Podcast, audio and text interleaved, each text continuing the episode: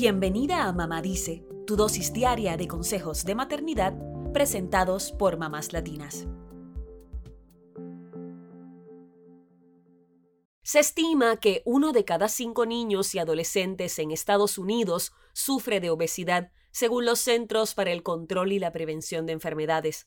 La obesidad y el sobrepeso se definen como una acumulación anormal o excesiva de grasa que puede ser perjudicial para la salud, de acuerdo con la Organización Mundial de la Salud.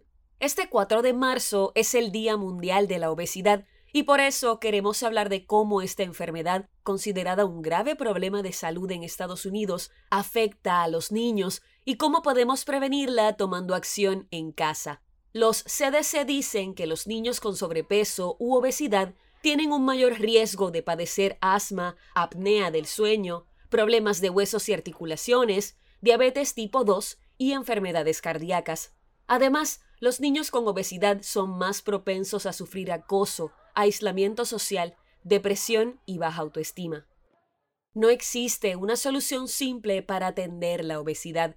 Son muchos los factores que pueden contribuir al aumento excesivo de peso, entre ellos ciertos comportamientos, la genética y algunos medicamentos. Y también hay factores sociales que influyen en la obesidad, como los entornos escolares y de cuidado infantil, el diseño del vecindario, el acceso a comidas y bebidas saludables y la falta de acceso a lugares para hacer ejercicios. Sin embargo, hay algunas cosas que los CDC recomiendan hacer en casa para reducir el riesgo de obesidad infantil en tus hijos. Número 1. Mantener una dieta saludable. Esto puede hacer que todos en casa obtengan los nutrientes que necesitan para un desarrollo y un peso saludables. Una dieta saludable incluye frutas, verduras, cereales integrales, proteínas magras y productos lácteos bajos en grasa o sin grasa.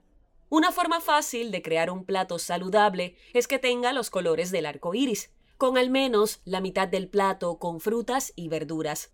Aprende a preparar recetas más saludables para tus pequeños y pídeles que te ayuden en la cocina para que también entiendan cómo pueden comer más saludable. Número 2. Realizar actividades físicas con regularidad. Los ejercicios no solo ayudan a fortalecer los músculos y a tener una mejor salud cardiovascular, sino que también pueden reducir el riesgo de depresión. Los CDC recomiendan que los niños y los adolescentes tengan al menos 60 minutos de actividad física todos los días. Compartan juegos que involucren el movimiento activo, corran juntos, anden en bicicleta o hagan sesiones de baile en la sala. Hay muchas formas divertidas de mantenerse activos, así que encuentra una que anime a tus hijos a moverse con regularidad. Número 3.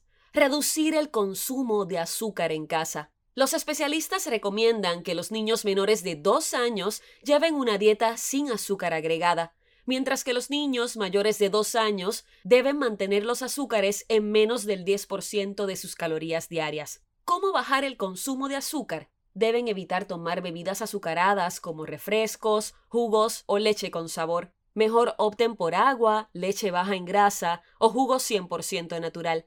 Y también deben reducir al mínimo las golosinas. Número 4. Reducir el tiempo frente a las pantallas. El tiempo excesivo frente a las pantallas, como la televisión, la tableta o el celular, nos convierten en seres sedentarios, y esto tiene consecuencias negativas en la salud, como falta de sueño, aumento de peso y problemas de salud mental en los jóvenes. Reduzcan el tiempo frente a las pantallas y sustitúyanlo por actividades familiares. Número 5. Tengan una buena calidad de sueño. Dormir bien ayuda a prevenir enfermedades como la diabetes tipo 2, la obesidad, las lesiones, los problemas de salud mental y los problemas de atención y comportamiento. Los expertos recomiendan que los niños de 6 a 12 años duerman de 9 a 12 horas diariamente, mientras que los adolescentes de 13 a 18 años necesitan de 8 a 10 horas de sueño. La mejor forma de hacer que nuestros hijos sigan estas recomendaciones es siendo un ejemplo para ellos.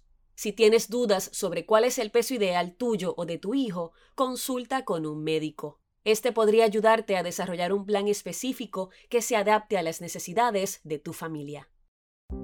Eso es todo por hoy. Acompáñanos el lunes con más consejitos aquí en Mamá Dice y síguenos en mamáslatinas.com, Mamás Latinas en Instagram y Facebook y Mamás Latinas USA en Twitter.